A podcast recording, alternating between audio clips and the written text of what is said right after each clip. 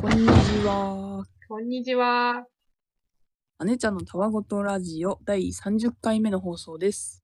今回も山形デザインの太郎さんとお話ししていきます。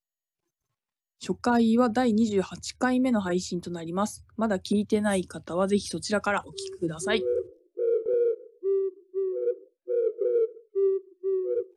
個人的にあの、大人になってから、かくれんぼしたいなって最近強く思って。あいいね。いいね。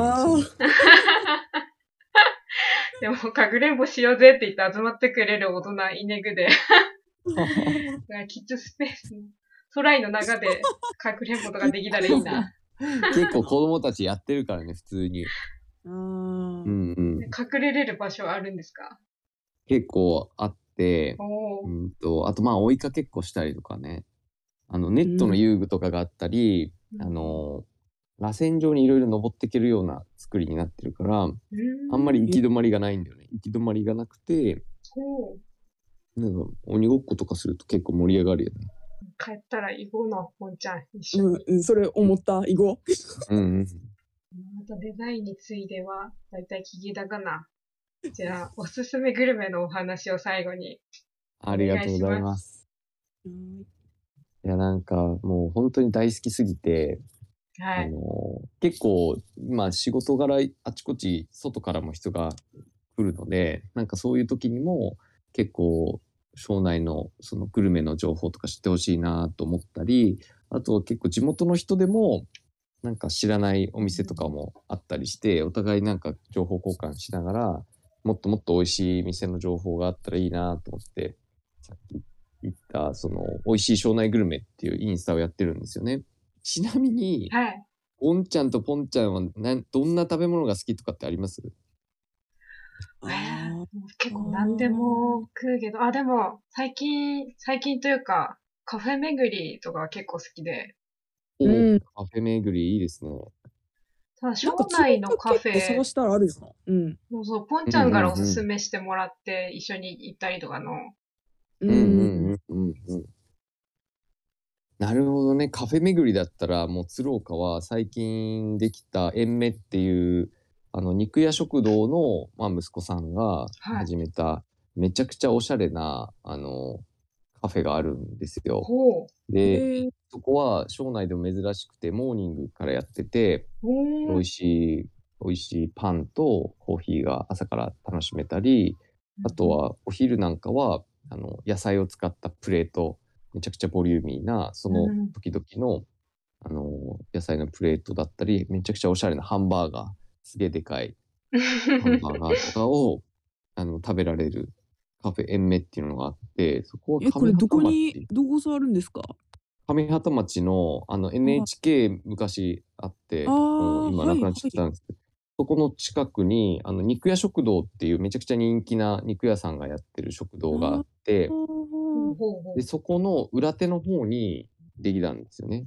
へえ。ほうでそこの建物も結構良くて昔ながらの昔ながらじゃないかなんか結構前のなん何の作りなんだろうねあれ別荘みたいななんかちょっと白い白い外壁の建物あって中あはーいいですね。おお。リノベリノベしててあのちょっとコンクリート打ちっぱなしの壁みたいな空間と木の木のテーブルおしゃれ。えこれ、囲碁、ちょっと、ゴンさん。めっちゃいいね。行くぞ、これ、ちょっとそいういの。もうねなんかでも人気すぎて結構ね昼とかはもう来る駐車場もなんかちょこちょこ増えたんだけどそれでも結構入れねえとかってえへえーでもそう朝もやってるから朝も行けていやー、すごいな、これは。いいですね。そうでいいでカフェでね。行くとなんかもう2つなんか多分最近ポンちゃんポンちゃん来たことないんじゃないかなと思ってはい。おすすめあるんだけど、それはもう一個はマノマっていうあのあ、知ってます、知ってます、知ってます。あ知ってる？知ってるはい。あれ、あの建物めっちゃ好きで、なんかもう、なんかなんだろう、建物がっていうのもちょっとあれなんですけど、なんかはいはい扉はいはい。でで、赤い扉ね。そうそう、それで、うん、小物雑貨とか売ってますよね。売ってるねあのはいセレクトがまたいいよね、はい。いいですよね、あれ。そうでマノマはあの松浦さんっていう、まあはい。料理の研究家でありライターをしてる人とうんあとはその奥さんのミスミさんっていうこの人はまあ暮らし方の研究みたいないろんな本も出してて、うん黒いって言ってダーニング？ダーニングって言うんだけど穴開いた靴下とか穴開いた服とかにこう刺繍をしておしゃれにこう着こなすとかこう、まあ、また再び愛着持って着れるようにするみたいなことを、まあ、結構発信してたりあとディスプレイのデザイナーみたいななんか商品だったりいろんなものをディスプレイするお仕事をしてるその2人でやってるからもうめちゃくちゃセンスがいいんだよね。でなんか料理もすごく素材の味をこう生かす。なんかでもあんまり自分では食べたことなかったり他の飲食店では全然出ないような、ああのはい。組み合わせで出してくれて俺あれそこで食べて家でも真似してやってみようと思ったのはあのしその葉っぱってあるじゃないですか。しそしそはい。っぱとかって佐賀とかで言うんですけどしそっぱの実。しそが大きくなった時になんか実ができるんですよ。でその実をなんか醤油漬けにしたやつがそのご飯の上とかに乗っててそれがめちゃくちゃ美味しくてうん。う。マジで真似しようと思って家ででなんか真似して食べてうわめっちゃ美味しいと思ってやっぱその食べ方とかそういう文化含めて発信してる姿勢がすごいいいなと思ってうん確かに。おすすめですマンマ。うんうんいいなこれも。いいですもうプレートがねなんかもう全部いや一回食べたかなもう美味しかったうんうんうん。ランチ、やつのポンちゃんランチ食ったな。うんなんかプレートさんのいろいろ乗ってたの野菜うんうん今写真見てやんけどいろいろ。すごい何種類も乗ってんの。春巻きミデガナとかハンバーガー。あんだ春巻きうまかったな。でもなんか、見たことねえ感じの調味料が乗っかってて、いいな、創作料理って感じで惹かれますね。ね。ああとこれ行った時のこの小松菜とじゃがいも？じゃがいものポタージュ。すっごいうまかったね、あれ。野菜のポタージュがなんかすごい濃厚でうまみがや野菜のうまみがすごい出てるっていうか。うん。根菜類とかもね結構あんまり根菜類って家で調理するのもなんか皮むいたり大変だからうんうん。なんか人参とかぐらいしか使わないんでなんかそれがすごくいろいろ使ってあって。ここマノモってもしかして、昔スタジオ、スタジオプラス14だっけ？そうそうそうそう。だよだよ。だよな。うん。あの時代もねすごい好きでちょこちょこ行ってたんだけどね、そっからこう、まあ、場所を譲り受けて、うん。二人で始めたって感じ立て続けにいいものが出来上がってるんだな。そうそう、うん。あとはやっぱり雰囲気が変わったなって思うのはやっぱりブラックバードさんだね。これもまたカフェでブラックバードマーケットって言って、えっと、奥さんの実家が鶴岡で、で、旦那さんと一緒に水戸で、あの、ブラックバードっていうレストランをやっていて、うん。それが、まあ、奥さんの実家の方に戻ってきて、で、もともとメガネ屋さんだった建物を、うん。またリノベーションで綺麗にして、で、うん空間的にも結構ちょっとか変わったというか、こう、レトロさもあるし、なんかこう、なん、なんて言ったらいいんだろうね。なんかちょっとこう外国的な雰囲気の場所になっていて、照明とかもなんか見たことない、なんか棒みたいな、こう、なん、なんなんだろうね、あれ。電球じゃなく、電球の形が棒みたいなのが、なんか、こう、ぶら下がってるみたいな感じになってて、棒に、かなり棒に電球がいっぱいぶぶら下がってるとかです。なんかね、棒、棒自体が電球みたいなうの、丸くない電球みたいな。ほなんかこれインスタで見でここ絶対なんかどんな風になってんかなって気にな気になってたましたね。うんうんうんうん。いや、そこは料理ももちろん美味しくて結構行くんだけど、ランチの時間とかはもうほぼ女性だよね。うーうんん。もうマジで女性比率高い。すごいなおしゃれ広いですよねここ。ううんんうん。で、料理はオムライスとか、あとは、えっと、ドライカレーとか、で、パスタもすごい美味しいし、この間食べたのが、ね、カニが乗っかったクリームパスタみたいなのがあって、もう本当にカニの甲羅も含めてなんか乗っかってると思おうんだけど腹ついてきた。カニ食いで。あの、あのパスタマジでうまかったな。で、なんかす、あの、カニの甲羅とかから、もう、こう、口の中に入れて、もうマジで全部しゃぶり尽くすぐらいの勢いで、食べたんだけど美味しそう。もうあのカニのパスタマジでうまかったっていうのを今思い出してまた行きたくなっちゃっレトロ可愛い感じのおしゃれだけど高級感もありつつ、うんうんうんでも入りやすそうな。そうで、また音楽がね、なんかいいんだよ。あのレコードとかを流してるから、そのレコードの音もまたすごい良くて、えー、あの、あとはタルトとかも美味しいから、普通になんかカフェタイムに行って、普通にあのタルト食べたりするのもおすすめ。うん美味しそう。いいですタルト。ね。いちごのタルト美味しそう。いい情報聞けたの、ポンちゃん。そう、うん。カカフェ、カフェで言うともうその3つが結構、まあ、ここ2、3年とかでできた割とおすすめスポット。もともとね、伝伝統的なカフェもおすすめいっぱいあるけど、うんぜひ新しいのも行ってみてください。行ってみます。はい、ありがとうございます。はいポンちゃんちなみに何何が好きなんですか？あし、あれ、あれやの？んの。はい前言ってたなんだっけ？カフェのや。あ、雪型のあれか。ドームっぽいやつ？あ、だ、ドーム。あーうんうんうん。外観だけの、えー外観、ああ外観だけ。コーヒーードームビッグでしょ、それ。あ、そうです、そうです。はいはいはいはい。あそこ面白いよね、建物もね。面白いです。うん。なんかでっかい鎌倉みたいな感じだよね、あれ。あそうですね。ここはなんかボリュームも含めてすごいよね、なんか。うん。お友達を一番連れて行ったお店を聞きたいなと思って。あ、ありがとうございます。うんうんなんか、えっと、友達来ると、やっぱり昼どこで連れてこうかなとかって結構、あの、いつも迷うんですけど、うん一番なんか多分連れてったのは3つぐらいあって、1つは、えっと、ベッタシチリアっていう、まあ、シチリア料理のお店が鶴岡にあって、うん窓から田んぼが見渡せるようなロケーションなんですけど、そこで、あの、前菜をビュッフェ形式で食べて、あとって、うんで、あの、メインの、まあ、肉か魚食べながら、最後パスタを食べれるみたいな感じなんですけど、古門さんっていうシェフが本当に腕がいい人で、まあ、地元の食材とか、まあ、いいものを使いながら、うんと、もうこれまで食べたことないような、まあ、絶品なイタリアンをこう出してくれるお店です。うんおー。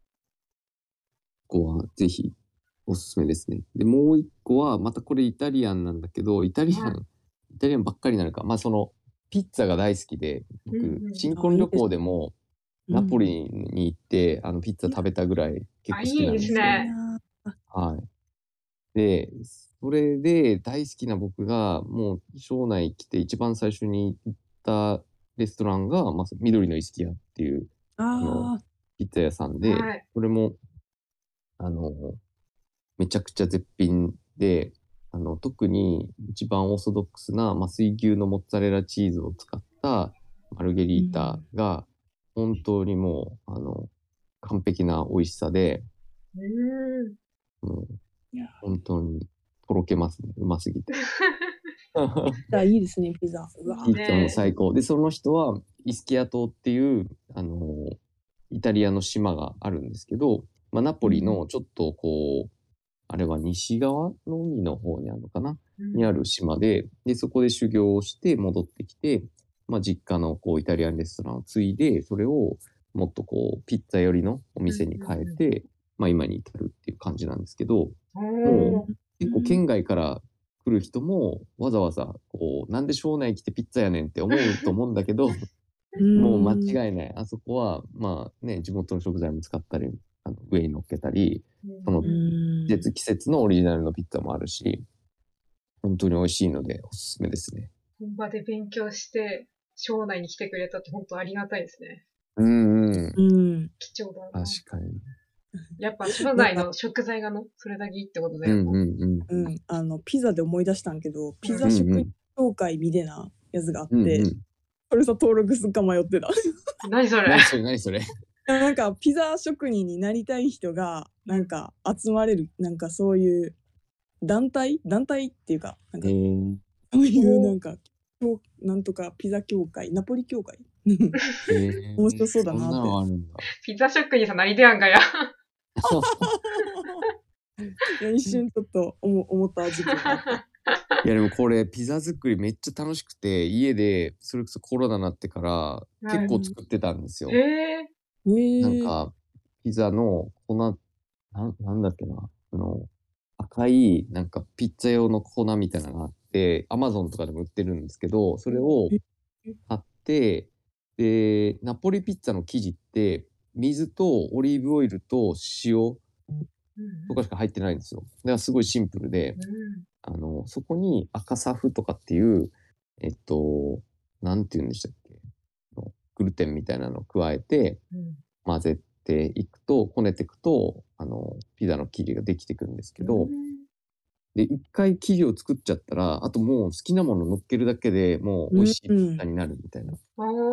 これも手軽で、結構なんか毎週のようになんか作ってましたね。え、それレンジ、オーブン、オーブンで？と、オーブンで、あの、へオーブンレンジのオーブンの機能で、あの、目いっぱい熱くして、そこで焼くんですけど、意外と、なんかフライパン熱して、なんかうん。フライパン2つ熱して、で、もう1個のフライパンで蓋みたいにしてうん。焼いても、結構釜がなかったらそれでもへなかなえ。かカリッとして美味しく焼けたり、あとはそれ終わった後にバーナーで上ちょっとカリッと。したりして、うーん。めっちゃ美味しいです。それ。いやいいですね技があるんだ。で、あと、ちょっと脱線しちゃったので、めすと ちゃめちゃ脱線しました。なんか、そう。で、ランチですらないんだけど、今思い出したのは、あの、ポムドテールっていう、あの、そう、フレンチとスパニッシュみたいな感じのお店があるんですよね。はい。でそこは有坂さんっていうシェフの人が、あのやっていて、で、有坂さんはスペインにもなんか鶴岡市からのなんか派遣事業みたいなので行ったことがあって、うん。で、パエリアとかもあの出してくれたりするんですけど、最近は、なんか、なんだったかな、メルカリかなんかで、なんか何十年か前の、あの、フレンチの料理本みたいなのを、なんかゲットしたそうで、で、それを見ながら、あの、古典、古典フレンチみたいな、ちょっと昔の、あの、フレンチのレシピっていうのを、まあ、提供してくれて。それがもうマジでうまい。もう本当あの、なんなんか、まあ、作るのがちょっとめんどくさい、あの、パテアンクルートとか、なんかその、パテが、なんか、うんパイ生地で包まれたパテみたいなうん。のがあっえたり、ー、それが本当にね、あの、飲み物が進みますね。肉を使ったパテアンクルート。そうそうあとは、あの、ホムドテールに行ったら絶対飲んでほしいのが、あの、ビルバオ風ジントニックっていうのがあって、はい。で、それも、あの、3種類ぐらいの柑橘が入ってる、まあ、ジントニックなんですけど、なんか、グラスがすごく大きくて特徴的で、まあ、ジントニック用のグラスみたいなのが専用であって、うん。で、それで飲むと、もう、なんか、その日その一杯だけでもう満足するぐらい、結構ボリュームもあるんですけど、うん。本当に美味しい、うんその柑橘の、組み合わせが。おー、気になりますね。うん。すごい香りもいいし、めです。いや、いい情報いっぱい聞けたな。の、本当でや。もういろいろ省内あったの。なんか、もう、なんか知らないこといっぱいあったなう。ん。の、いやーもう行くしかない。わもうコロナになってから全然帰ってないんで、ゴンの方は。大変ですうんね。帰ったら行こう。行こうのぽんちゃん。ねちょっと帰ったらはしご酒しましょう、3人で。ああ、いいっすね。仕事先したい。もう大体そのポムドテール拠点にして、1日で5軒ぐらい回ります。はい。じゃあそろそろお時間となってきました。はい。このラジオではお便りも募集しています。宛先は概要欄からどうぞ。ご意見、ご感想、お悩み相談など何でも送ってください。えー YouTube と Spotify で配信してます。セバまだのー。タタバのはいかほーあざーす。